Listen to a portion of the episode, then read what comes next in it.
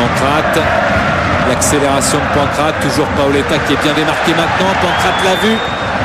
Face à Frédéric Déhu, Paoletta dans la surface, la frappe Oh le but Oh le but exceptionnel encore une fois face à un Barthez maudit devant le portugais Pedro Miguel Paoletta qui ouvre son pied et qui trompe Fabien Barthez le Paris Saint-Germain qui mène à zéro grâce à ce génial buteur qui est Paoletta Ni le champion du monde Fabien Barthez, ni l'Olympique de Marseille ne pouvaient empêcher l'aigle des Açores de voler.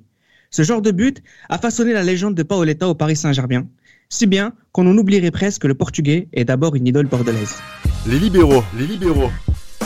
Le podcast qui revient sur le football de notre enfance. Et pour m'accompagner dans ce duel 100% Paoletta, eh bien j'ai Gilles Christ. Salut à tous. Tate. Salut à tous. Et celui avec lequel on n'aurait pas pu faire ce podcast, Raphaël. Salut les gars. Raphaël, euh, quand les autres sont fans de Ronaldo ou de Del Piro ou de Ronaldinho, eh bien toi, l'homme de ta vie, de ton enfance, c'est Paoletta. Ah, c'est Pedro Miguel euh, Carrero Rezandes Paoletta, effectivement, c'est vraiment le. On ne peut même pas l'expliquer. C'est en tant que supporter parisien, c'est vraiment l'attaquant qui a fait vibrer tant la pauvreté que le PSG a porté durant ses années au club, excepté la première saison. C'est vraiment le club, le joueur qui, tenait le, club à bout de bras pendant plusieurs années.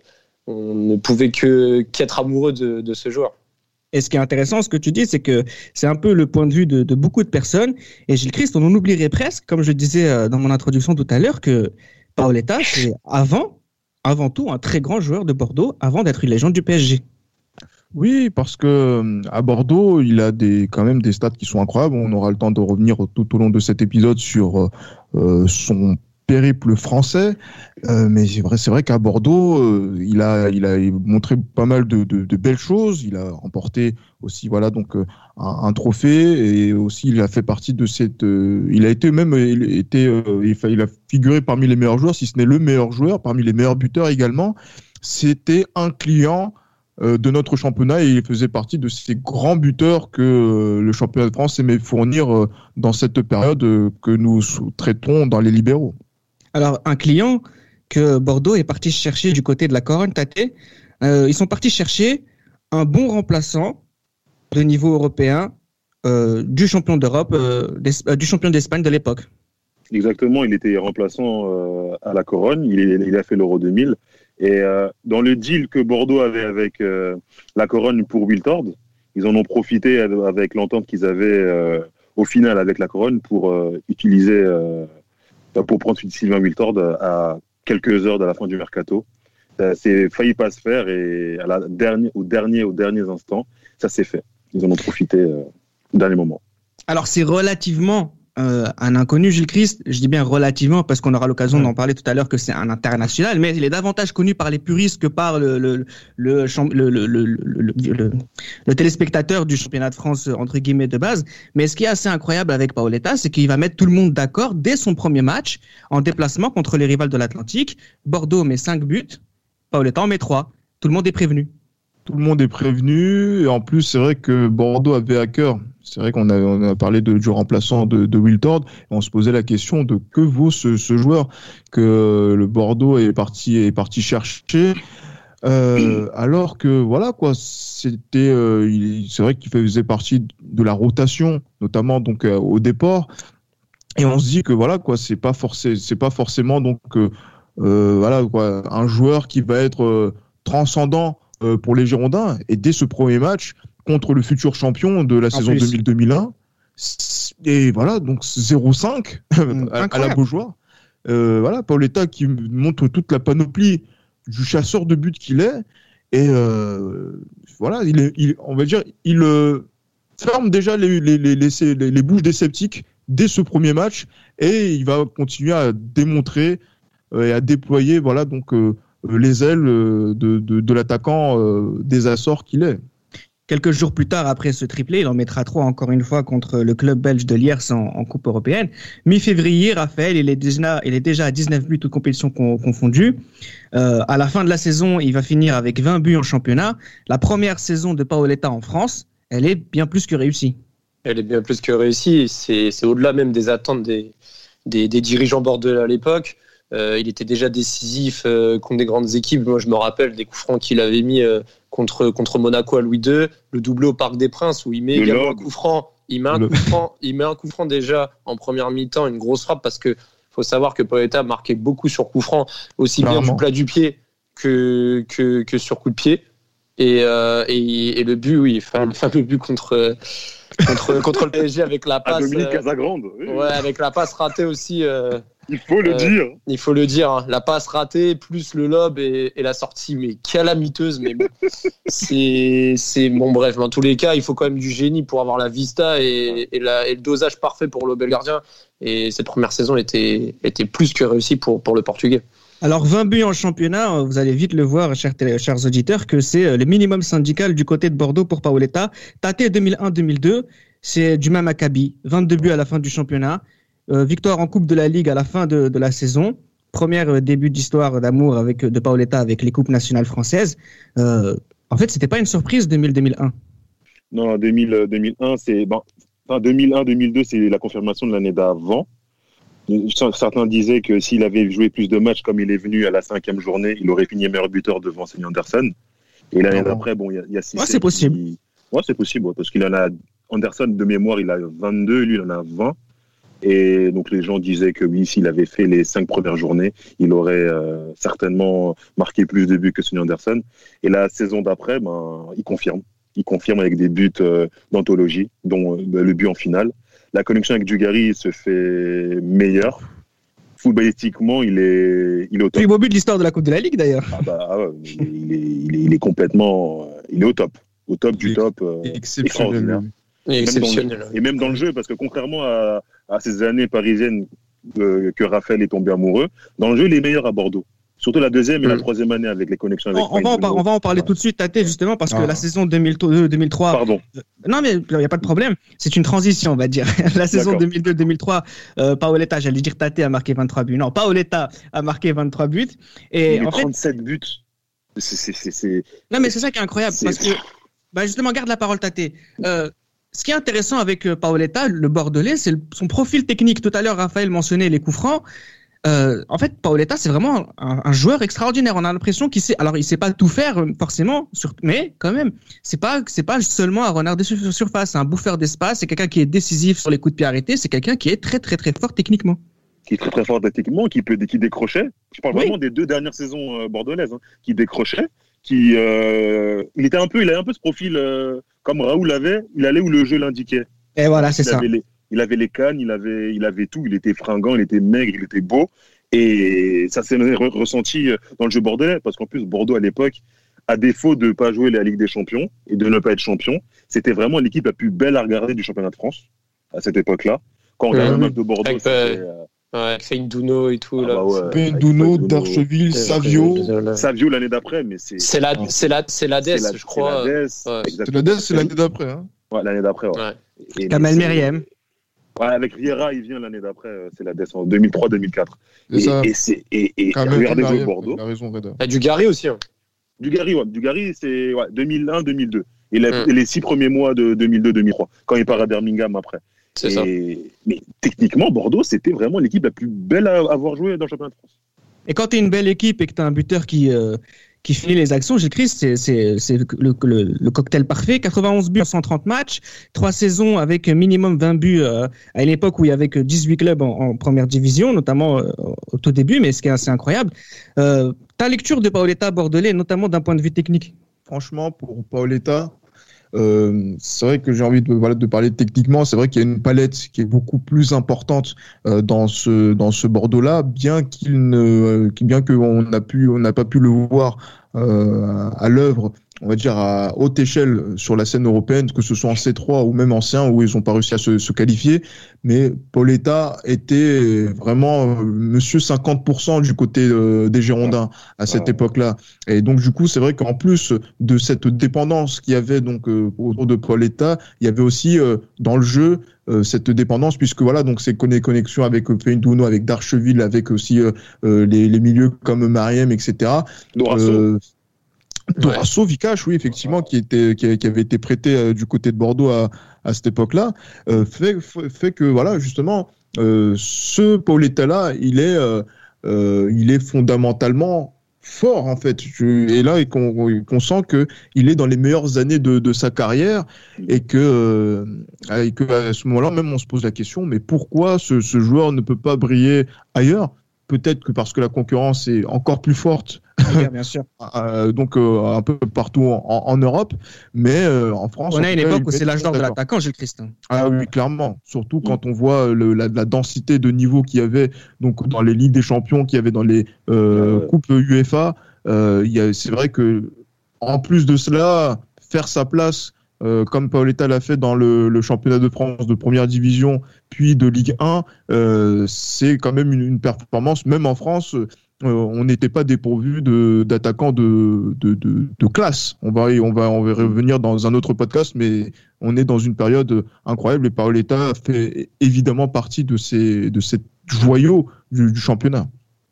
Meilleur joueur étranger 2001, meilleur joueur étranger 2002 du championnat de France, meilleur joueur du championnat de France 2002, meilleur joueur du championnat de France 2003. Raphaël, est-ce que je suis fou si je dis qu'en ce début de millénaire, le meilleur joueur du championnat de France, c'est Paoletta? Il en fait partie, ça c'est certain. C'est certain. Il y a des, il y a des joueurs, surtout euh, dans l'écurie lyonnaise, euh, il y a des joueurs, euh, même à Nantes, que, enfin, je pense, je vais pas comparer. Il y a des, des joueurs comme Eric Carrière, des joueurs comme euh, Mhm. comme euh, comme Shaban Inonda, Sonny Anderson, qui euh, Évidemment. également, qui ont également euh, œuvré et méritent également ce statut de meilleur joueur de, de championnat du début du millénaire. Mais Paoletta, il arrive euh, année 2000 et il marque pas moins de 20 buts par saison, sans compter euh, ses buts en coupe, ses buts en coupe d'Europe. Donc forcément, c'est pas illusoire de dire que c'est l'un des meilleurs euh, joueurs du millénaire, euh, enfin du début du millénaire euh, en Ligue 1. Alors, il, à un an de la fin de son contrat, il va quitter les Girondins de Bordeaux sous une ovation incroyable. Il, avait, il avait les larmes, Pedro Paoletta. On en parlera en fin de podcast de, de, larmes. Ce qui m'intrigue, moi, vous allez me dire si vous avez fait les mêmes découvertes, mais pendant mes recherches, je me suis rendu compte que ce possible meilleur joueur du troisième millénaire, du début du troisième millénaire du championnat de France, n'intéresse, tâté, que Lyon, Marseille, Porto, Paris. C'est normal? C'est normal parce que comme euh, l'a dit euh, notre confrère Gilles Christ juste avant, on était vraiment à l'âge d'or, et de toi aussi d'ailleurs, Reda, on était vraiment à l'âge d'or en Europe de l'attaquant. Il n'y avait pas de place on- ailleurs. Il n'y avait pas de place ailleurs. En plus, il y avait des duos qui marchaient ailleurs. Euh, et c'était vraiment compliqué pour lui. Bah, Juninho aussi a eu la même, euh, a eu la même problématique Problème, aussi ouais. quelques années après, euh, vers la Coupe du Monde 2006, où il, a un peu, son agent a un peu sondé euh, les, les autres clubs et il n'avait pas beaucoup d'offres. Et Pauletta, c'est un peu pareil. C'est-à-dire que. Mais c'est des belles offres en France qu'il a hein, quand même. hein. Ah oui, oui, c'est des très belles offres. Et puis moi qui étais Marseille à l'époque, moi je voulais qu'il vienne à Marseille, Pauletta. Bah, Les yeux comment, comment, comment vouloir autrement, bien sûr. Ah bah oui, mais Et surtout quand tu as, surtout quand tu le choix Ibrahima- numéro un. Surtout Eh, que tu avais. Ibra- Ibrahima Bakayoko, euh, c'est sûr que, sûr que franchement, Paoletta. euh, Non, pas par défaut, pas par défaut. C'est le meilleur, le meilleur attaquant presque de, de cette période. Donc, franchement, pas par défaut. C'est vraiment euh, tout le monde voulait ce, ce garçon à ce moment-là. En et France, en plus, tout cas. Pour, pour Bakayoko, euh, disons qu'il n'a pas démérité à Marseille. Il avait toujours, il était toujours le meilleur buteur du Ouais, club. mais bon, il y pas autant Cyril- de buts que, que, que prévu, mais bon. c'est, Ah bah, euh, Cyril Chapuis et, et Bakayoko, et je me, dis- je me rappelle, Von Bu- Von Buten, je crois qu'il était dans le top 3 des meilleurs buteurs alors qu'il est défenseur, tu vois. C'était Mais pas c'est pas normal. qu'il était dans Oui, le top c'est 3, vrai, Raphaël. c'est vrai. Parce Il qu'il était pas top 3, Il était co ex avec Bakayoko avec 8 buts en 2002-2003. C'est même pas numéro 3, c'est numéro 1. C'est grave. bis. Il faut le dire Faut le dire. Alors, il y a autre chose qu'il faut dire, hein, Gilles Christ, c'est que euh, Paoletta prétend qu'il veut quitter Bordeaux pour pouvoir jouer la Ligue des Champions. Seulement, il rejoint, euh, il quitte le quatrième du championnat pour rejoindre le PSG, onzième du championnat. Ah. Quelle lecture tu fais de, de ce choix du Paris Saint-Germain? L'argent. Du coup, Non, pas que, pas Soyons- que, soyons, pas que. soyons clairs, clairs et nets. Et surtout aussi parce que euh, je pense que Pauletta, dans son choix, même si Lyon proposait beaucoup d'argent également, euh, ce qui a fait la différence dans le choix, c'est aussi par rapport au choix de famille. Il se dit que en allant au Paris Saint-Germain, il allait euh, rencontrer euh, dans la région parisienne une communauté portugaise bien plus importante qu'à Lyon. Donc, entre l'argent et on va dire l'équilibre familial, c'est pour ça qu'il choisit le Paris Saint-Germain plutôt que l'Olympique Lyonnais, qui a des ambitions Et- européennes assez sûr. importantes. Il y a pas- il y a- il y a- Et euh, et il y a aussi autre chose, il y a aussi paramètre. Mais bon, moi, je suis un détracteur justement par rapport à ce choix-là. Ah oui, oui, et c'est pour ça que je fais un petit peu moins un jeu en disant que c'est le choix de l'oseille. Oui, il a raison. Mo- Non, moi je pense, que bah forcément euh, chaque joueur euh, courtisé de partout, il va choisir euh, là où il va trouver son compte au niveau du, portefeuille. Mais il y a aussi un truc, c'est que quand Paul est arrivé au PSG, Ronaldinho, il joue encore au Paris Saint-Germain. Et même si dans, l'idée des Parisiens, tout le monde pensait et savait que Ronaldinho allait quitter le PSG, Vaïd Ali le dit qu'à l'époque, il laissait le doute. Et je pense que Il voulait gagner la Ligue il des a Champions joué- avec il a Paul joué- Ronaldinho. il a joué Non, mais tout le là-dessus pour que Pauletta. Oui, je sais, mais il a Ah. joué là-dessus aussi pour éventuellement le faire venir, même Il si tout le monde savait que Ah oui. bah, il y a moyen, il y a moyen. Mais en tout cas, euh, en tout cas, quand Pauletta signe, il y a encore Ronaldinho. Et il a, pu, il a pu lui dire que peut-être que si, avec des circonstances, il pourrait rester, il jouerait avec lui. Enfin, voilà, je pense que ça aussi, ça a dû euh, peser dans la balance, même si on savait qu'il y avait 1% de chance que Ronaldinho reste euh, en 2003. T'as Non, mais puis. Oui. Ah, pardon, pardon, Reda, tu voulais me dire? Oui, j'allais te lancer sur sa première saison du Paris Saint-Germain. Alors, euh, dis ce que tu voulais dire et enchaîne sur la saison 2003-2004 de Paoletta, qui finit deuxième avec le Paris Saint-Germain. Et quelque part, il a eu raison de rejoindre ce club, puisque jusqu'à présent, c'est le meilleur classement qu'il aura jamais connu euh, euh, dans sa carrière, en Ligue 1 en tout cas. bah, il s'est retrouvé aussi, que ce soit financièrement et même au niveau de la confiance, parce qu'à Lyon, Le Guen lui dit que tu viens, mais t'es pas. Comme avec Drogba d'ailleurs, on en parlera dans un autre podcast. Tu viens, mais t'es pas sûr de jouer. Ah, Mais bah, comment on ah, peut bah, dire ça Paoletta? Ah, ben ça, c'est faut demander à Paul Le Guen. Hein. C'est Paul pas, ouais. c'est pas moi qui faut demander ça. On aura l'occasion de, de, de lui, de lui lancer des fleurs sur ce podcast à Paul Le Ah, Guen. il, lui a, il lui a clairement dit, comme avec Drogba, je le répète, on, on en parlera dans un autre podcast. Si tu viens, t'es pas sûr de jouer. Ici, il y a de la concurrence. On joue le titre, etc., etc., etc. Marseille. Je, pense, je pense que il a dû dire la même chose à Sonny Anderson qui part en 2003. Ah oui, non mais non mais bon, on connaît, on connaît le management euh, de Paul Le Guen. On l'a vu avec le PSG les années plus tard. Euh, donc à Paris, il s'est retrouvé et financièrement et au niveau de la confiance, c'est-à-dire qu'il avait le, le numéro 9 et il avait aucune concurrence et euh, malheureusement même sportivement dans un premier temps, on lui a aussi promis des joueurs. hein. Euh, il y avait Malouda qui devait venir finalement qui, qui a préféré aller à Lyon. Il y avait Essien aussi qui était à deux doigts de venir à, à Paris. Exactement. Et à eux, et eux, faut parler aussi à un niveau de thune, hein, parce que eux, ils avaient limite un pré-contrat avec le PSG et Ah oui, aucun oui. des deux a, a suivi le chemin. Ah, quoi. Donc, ouais, exactement. tout à fait. Exactement, parce qu'en plus, pour parler de, de, de, de Essien, Essien part à Lyon, il, il a fait à l'envers à Lyon, à Paris, pardon, et Paris rattrape Mbami, Mbami, qui ouais. à Wolverhampton, le- qui prenait l'Eurostar et qui L'Eurostar, oui, tout à fait. c'est ouais. ça, finalement- partait de Sedan. Exactement, exactement. Et, et il devait aller en Angleterre, et Paris, au dernier moment, pour remplacer euh, donc le foulon de Essien, ils prennent euh, Mbami. Ben, la première année à Paris se passe bien, même si les premiers mots au niveau du jeu, c'est compliqué. C'est très compliqué au niveau du jeu, Paris. Euh, je me souviens d'un match contre Lyon, ils peuvent en prendre 5, c'est pareil. Mais Paoletta, c'est l'autre. Ouais, mais au, au final, ouais, mais au final, c'est Paris qui mène et qui se fait égaliser en fin de match par carrière. Je me rappelle le match à Germain. Ouais, mais, ouais, mais Alonso, le match qu'il fait Alonso. Oui, comme, comme à Marseille, hein. le Comme- fameux match où Fiorez il marque à la dernière Mais pourquoi, ils minute. sont euh, quatre sur... mais pourquoi ils sont quatre sur Paoletta quand il tire Pourquoi?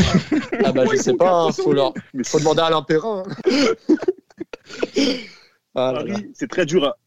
Très dur à regarder au niveau du jeu, Paris. Pa- Paoletta C'est dessus. mais c'est mais c'est Vaïd aussi. Enfin, tu t'attendais à quoi? T'as as une équipe en reconstruction, tu perds Ronny, Ah, tu ramènes euh, tu ramènes des bon euh, Branko Boskovic qui était un gros flop. Tu ramènes même si Sorin Heinze ça marche très bien, mais Ah, tu bah, ramènes des joueurs euh, qui qui ne connaissent pas spécialement le schéma tactique. Luboya arrive en janvier, donc faut rechanger Ah, tactiquement le système offensif. C'est Ouais. la, deux- la deuxième partie de saison, elle est vraiment beaucoup plus regardable et même au niveau du jeu, Ah bah oui. c'est beaucoup mieux parce Ah que oui, Luboya bien transforme vraiment cette équipe. Et comprends. Ah ouais, en fait, en, fait, il remplace Boskovic. En fait, Liuboya apporte Oui. ce que Boskovic devait rapporter déjà dès le mois d'août. Et Boskovic, en fait, ra- de, est, est- est recruté parce qu'Akanyaki, il y, a- il y a aussi le micmac avec Akanyaki. Ah ouais, la fameuse blessure là. le, le, Pa- le Paris Saint-Germain de notre enfance. Alors, cette ça. première saison euh, se termine pour Paoletta avec la deuxième but, euh, le deuxième, euh, la deuxième place en championnat avec 18 buts et une victoire en, en finale de Et Coupe de début, France. et début, et début très important. Ouais, Je tiens à le préciser. Ouais, Très important. Des Ouais. débuts très importants, mais en fait, ce qui a été intéressant surtout, c'est qu'enfin dans sa carrière, euh, Paoletta va jouer la Ligue des Champions. Et quelle Ligue des Champions? Gilles Christ Catastrophique. Mais c'est peu de le dire. Pardon, cette Ligue des Champions, en plus avec où il y a eu beaucoup d'am- d'ambition dans le recrutement. Ouais. Je me rappelle de Roten qui, qui fait des pieds et des mains pour signer à Paris Saint-Germain, Ouais. au Paris Saint-Germain, en refusant même de, de, de rencontrer Abramovich là, cette saison-là. Et pourtant, pour un résultat. Ouais, ouais, exactement, on va pas revenir dessus, mais Ouais, mais Gilles Chris, Gilles Chris mentionne aussi les départs aussi. hein. Il y a eu beaucoup de départs côté parisien. oui, Sorin notam- notamment. Heinze, parti. Sorin, Déhu, Heinze. Fiorez. Bien sûr. Mais après, mais après, et c'est en plus pour pour Marseille. Mais c'est vrai que cette campagne européenne du Paris Saint-Germain, Et euh, qui sont, qui sont et de et juste et de Pauletta, c'est vrai qu'il ne marque que un but dans En cette euh, matchs, dans cette euh, en, en six matchs de, de voilà de Ligue des Champions euh, et euh, vraiment catastrophique. Et en plus elle est sanctionnée par euh, ce fameux dernier match où euh, où on a le, le, triplé de Sergei Semak pour qui qualifie le CSK pour la qui va être reversé en C3 qu'ils vont remporter par la suite Et qui, et le recrute, et qui le recrute et juste après, qui recrute justement oui Et le, le- en janvier poste, hein. sans, sans le faire jouer à son poste. hein. Ouais, non, clairement. Donc, c'est-à-dire que voilà, on est dans une période où le Paris Saint-Germain se, se cherche et va commencer à faire les dingueries qui, dans lequel euh, Pauletta va être qu'un témoin de, de, de cela et va faire du mieux qu'il peut pour pouvoir euh, euh, marquer des buts et être euh, toujours déterminant pour le PSG qui va faire une saison plus que moyenne. Ra- Raphaël, Raphaël euh, euh, Paoletta qui va, qui va, qui va faire, euh, qui va faire deux fois 14 buts en la saison 2004-2005 et 21 la saison 2005-2006. En fait, il fait ce qu'il peut dans un club qui est un club du ventre mou du championnat de France. Ah ouais, franchement, la saison 2004-2005, hein, pour, pour bien l'avoir vu et, et vécu et subi et avoir subi ce, cette Subi. Ah non mais on peut ah non mais faut, faut sortir les mots hein, faut sortir les mots qu'il Il faut le dire, faut le dire. Ah mais il faut le dire et encore c'était le début d'un d'un long fleuve euh, pas très tranquille mais mais en tout cas mais en tout cas 2004-2005 je me rappelle qu'il y avait des séries de 4-5 matchs où le PSG ne marquait pas de but en Ligue des Champions tu disais qu'il avait mis qu'un but mais le PSG a marqué que sur deux des six matchs euh, le but contre le CSK au match retour du 3-1 et les- le 2-0 de Porto le PSG n'a mis que trois buts lors des six matchs offensivement, c'était pauvre. Euh, Reynaldo n'a pas apporté ce qu'il devait apporter avec Pauletta devant. Fiorez n'a jamais été remplacé. Il y avait Fabrice Pancrate, mais c'était pas à l'étendue de, de Fiorez qui était deuxième meilleur passeur de Ligue il y 1. avait Corridon aussi. Corridon, il, Il y avait, il y avait Corridon, mais bon, il y avait euh, Ogbéché, il y avait, enfin, en défense, Pierre Fanfan, il était, il, ça suivait plus. Sans Il DU, c'était année, compliqué. Ouais, il a fait qu'une année. hein. Ouais, il a fait qu'une année, puis euh, Yepes qui arrive et Elder. Attends, tu ramènes Elder, euh, vas-y. euh. Tu te souviens de but qu'il met contre Istres Tu te souviens Ouais, la reprise, la, re- ouais, la reprise de volée.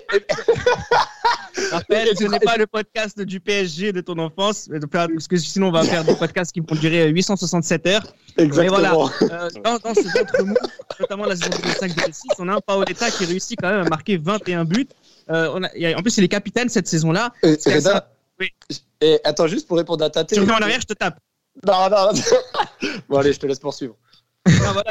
Bon, on garde la parole, mais voilà, c'est, il y a vraiment ce côté, un début, un début de soupçon de ce qui va se passer par la suite, c'est que Paoletta, notamment la saison 2005-2006, c'est peut-être le seul joueur qui se montre à un certain niveau. Ouais, non, mais c'est c'est ça. Et puis, il redevient meilleur, enfin, il redevient, il devient le meilleur buteur de Ligue 1 avec 21 buts. C'est sa première. Euh, et, et en début de saison, le PSG s'est rattrapé au niveau du recrutement. Cristiano, Ouais, Cristiano Rodriguez, Bueno, Do- Dorasso, Rosenald en défense. Enfin, il y avait des-. Il y a sa Bo- Bonaventure Kalou surtout, qui avait fait un énorme premier match contre Metz. Mais en début de saison, le PSG commence bien. Pauletta marque but sur but. Et on connaît la crise, la crise de novembre qui arrive, etc. Mais Paoletta, malgré tout, a quand même réussi à, garder un, rythme de but euh, régulier jusqu'à marquer une demi-volée euh, contre Ajaccio en fin de saison, alors qu'il n'y avait plus rien à jouer, que la Coupe de France était déjà dans la poche.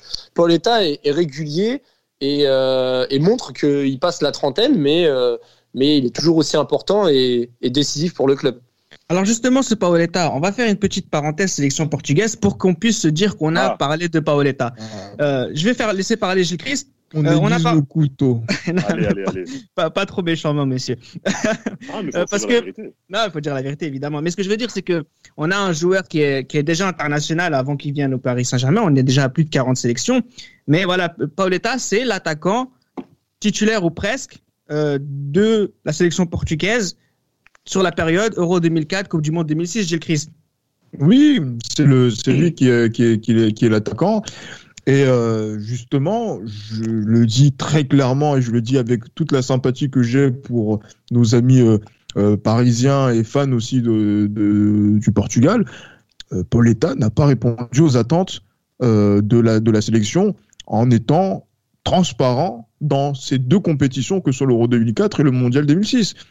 Et c'est dommage, et c'est dommage parce que je pense que il a peut-être manqué un ou deux buts au Portugal pour pouvoir faire un meilleur parcours qu'en 2004 avec la finale et 2006 en étant battu par la, par la France. Et ces deux buts-là, ce sont des buts sur lesquels on attendait Pedro Miguel Pauleta et il n'a pas su les mettre ces buts-là, alors qu'il était euh, donc il était euh, justement donc dans cette équipe incroyable qui était très dur à jouer euh, de, de, de Scolari, donc le, le 9 de cette sélection et c'est une frustration que les Portugais doivent avoir de ne pas avoir eu un 9 qui a été à la hauteur de cette de, de, de ces compétitions. Pourtant, Tate, c'est le meilleur buteur de la zone Europe des éliminatoires de la Coupe du Monde 2006. Ah, ah oui, oui, pour marquer contre l'Andorre, l'Estonie, Liechtenstein, là, il y a, là, il y a du monde.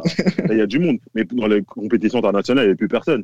Moi, j'avais l'impression que quand le Portugal jouait, c'était une superbe équipe. Hein. Entre 2004 et 2008, ah, c'est très haut niveau, oui, bien ah sûr. ouais, non, mais les voir jouer, c'était magnifique. Mais j'avais l'impression qu'en fait, le Portugal, c'était comme si tu t'habillais bien avec des belles chaussures, un beau costume, une belle cravate, et que tu mettais une casquette TN et, tu, et, tu, te présentes comme ça dans une soirée mondaine et tu te fais recaler, tu comprends pas pourquoi. Et le Portugal, pour moi, c'était ça. Le Portugal, c'était ça. T'es vrai, es vraiment non, méchant. Mais c'est à cause de Paoletta ou c'est aussi oui. une question de, c'est une question de, de, problème de, non, mais c'est une question de problème d'avant-centre portugais aussi. Oui, c'est clair. Zéro but en 2004, zéro but. Mais, mais, euh, mais est-ce que zéro. je peux, est-ce que, est-ce que je peux faire un petit tu marques par... un, un, match contre, dans un match colonial contre euh, l'Angola? Non. L'Angola. Non. Mais, non, non, mais est-ce que, est-ce que je peux rajouter un truc sur Paoletta par rapport à la sélection? C'est que je vais revenir deux ans en arrière, c'est-à-dire au Mondial 2002. Paoletta qui met le triplé contre la Pologne et qui est au top de sa forme avec Bordeaux. Moi, j'aurais vraiment aimé voir le Portugal passer la phase de poule. Et je pense que Paoletta aurait pu avoir un tournant dans sa carrière si le, si le Portugal avait eu l'occasion de défendre ses chances en huitième de finale de la Coupe du Monde.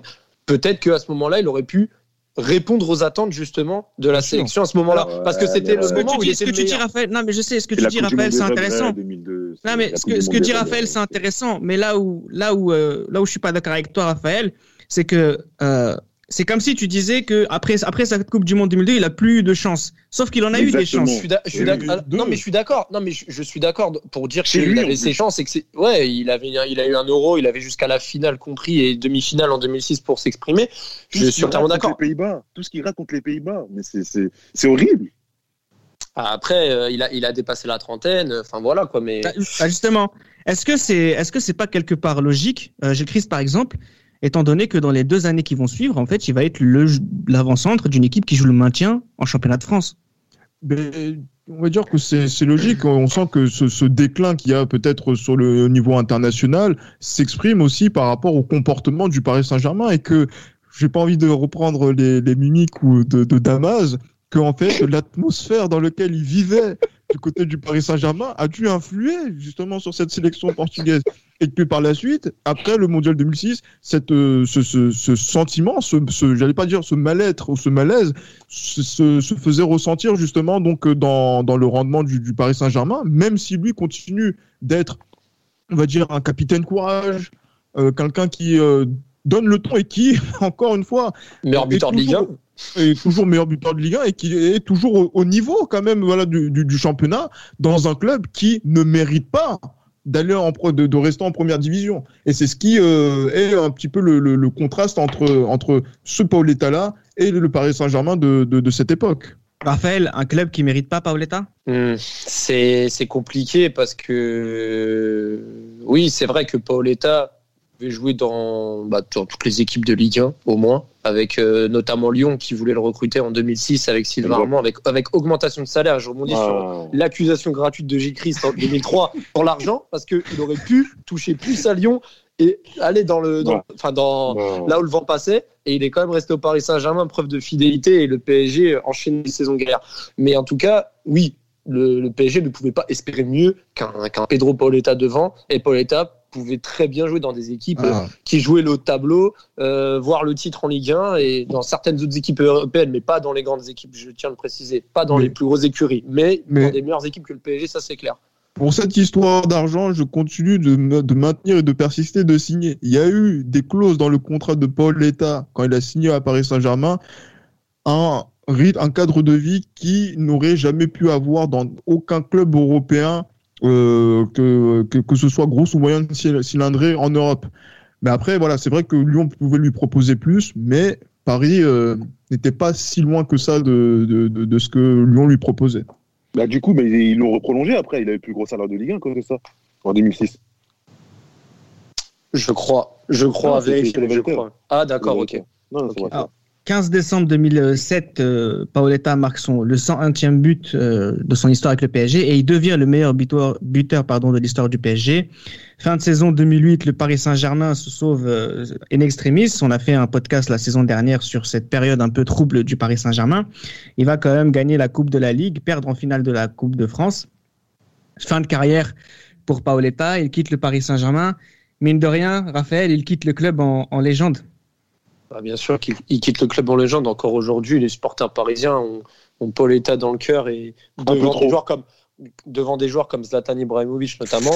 Euh, après, voilà, c'est question de feeling et question de d'appartenance, mais bon, ça se discute pas. On va dire la- l'amour rend aveugle pour certains, mais en tout cas, euh, moi, ce que je veux signaler sur cette saison-là, c'est que sur cette dernière saison et surtout sur les matchs euh, à l'extérieur, Pauletta commençait un match sur deux, voire deux matchs sur trois sur le banc avec Paul Le Guen pour mettre des, des jeunes titulaires comme Loris Arnaud, David Ngog, scandaleux.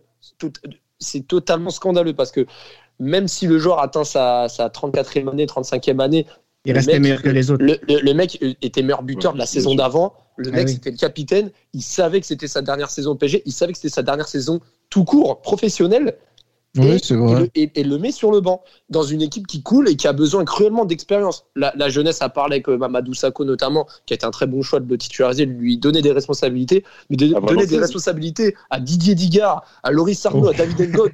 non, franchement, Paul Le Guen, On excusez-moi. va monsieur, trop mais- loin. mais On va là, trop c'est- loin, on, on va trop trop loin. C'est c'est c'est honteux. J'ai je voulais le dire parce que Eh ben, c'était ben, l'un des l'un des lâche tout, lâche de ma- C'était l'un des- de mes traumatismes, c'est que déjà on arrivait, on a attendu la merci, 20e journée, on a, on a attendu la 20e journée pour gagner notre premier match à domicile et tu faisais jouer des ah non vas-y. Bref, On a voilà, fait, on a C'est- fait c'était mon podcast déjà. Il t'en restait encore dans le cœur visiblement. exactement. Moi, je peux me permettre, moi, je peux Oui. me permettre euh, un coup de gueule au niveau du- de Paoletta. Oui. C'est parti du PSG, c'est moi, j'ai jamais supporté. Et c'est pour ça que j'ai Je suis toujours un regard. De mi- mitigé envers lui. C'est que comparer Paoletta avec des grands attaquants européens tels que Inzaghi, Crespo et Van Nistelrooy, ça, Raphaël, je vous le pardonnerai jamais. Jamais. Bah, écoute, écoute, tu, tu Non, peux te plaindre à Alexander Fry euh, qui l'a dit après un PSG Rennes où Paul Mais mais c'est il- qui Alexander Fry, franchement, Il me parle- Un, en Ah. Europe mais il n'a Ah. pas comparé à des gens. Il a juste dit que oui, il aurait pu jouer au Barça et que les recruteurs, les recruteurs avaient des tomates dans, à la Non, il a dit, il a dit qu'il pouvait jouer à Manchester, à Barcelone, et après il a, il a Oui, mais il n'a joueurs. pas nominé, mais il a pas nominé des T'es joueurs. sûr en fait. T'es sûr de toi dit oui, un tel, il, a la- il a- il est meilleur qu'un tel, et il est de la Non, catégorie d'un tel. si- Ah, Non. Tate, il quitte, il quitte le PSG en légende. Il quitte le, les Girondins de Bordeaux en idole. Euh, ça reste un joueur attachant du championnat de France et ça reste, un, ça reste un joueur qui a marqué le championnat de France. Un joueur attachant. Non. Vraiment, t'as C'est triste. Non, Non, je suis non, désolé. franchement, Je suis désolé. Franchement, Non, non, là, mais il faut pas-. Il faut pas détester attachant. un jou- il faut pas détester un joueur parce que ses supporters le, le, le, le- défendent d'une mauvaise manière.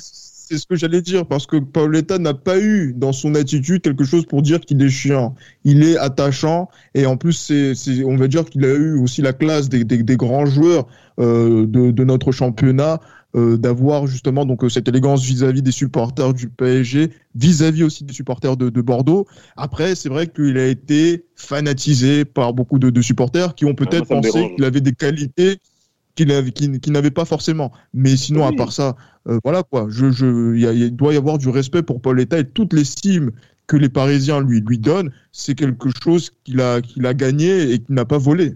Oui, mais messieurs, moi, je vous respecte. Attends, attends, je vais te donner la parole pour terminer le podcast. Deuxième meilleur buteur du championnat de France en 2001, deuxième meilleur buteur du championnat de France en 2002, mal- malgré qu'il ait marqué autant de buts que Djibril Cissé. Deuxième meilleur buteur du championnat de France 2003, meilleur buteur du championnat de France 2006, meilleur buteur du championnat de France 2007. Euh, tu peux détester les gens qui aiment Paoletta, ce qui va troubler ta vision de Paoletta, même si à- au niveau, je te rejoins parfaitement, mais tu peux pas nier le fait que sur la décennie 2000-2010, Paoletta, c'est un, une figure majeure du championnat de France. Oh, mais Notre ouais, championnat de France. Oui, surtout le championnat de France après, euh, après la Coupe du Monde 2006 où l'affiche était Nancy-Lyon. Ah, mais- Moi, ce qui Ah, Oh. on a, on parlé de ce qui se passe avant 2006 aussi, de faire l'enfant. Oui, oui, c'est vrai. Mais moi, je, je reste toujours frustré par rapport à ce que je voyais de lui le week-end. Et malheureusement, il n'y avait pas la- cette corrélation que je voyais les étés. C'est ça le problème. Eh, franchement, On t'as- espère, eh, on espère, franchement, t'abuses. Ah, t'abuses. Eh, On ne terminera pas le podcast avec un t'abuses, Tate. Tate euh, laisse parler son cœur, comme Raphaël, tu as fait parler le tien, comme Gilles Christ a fait parler le sien. J'espère en tout cas qu'on vous aura pas frustré sur ce podcast-là, qu'on aura tout vu de la carrière de Paoletta en, en championnat de France. En tout cas, ce qui est sûr avec Paoletta, c'est qu'aimer ou détester, ce qui est sûr, c'est qu'il il n'est pas passé inaperçu dans son aventure du championnat de France. Merci à tous les libéraux et à très vite. C'était Les Libéraux, un produit par Sport Content.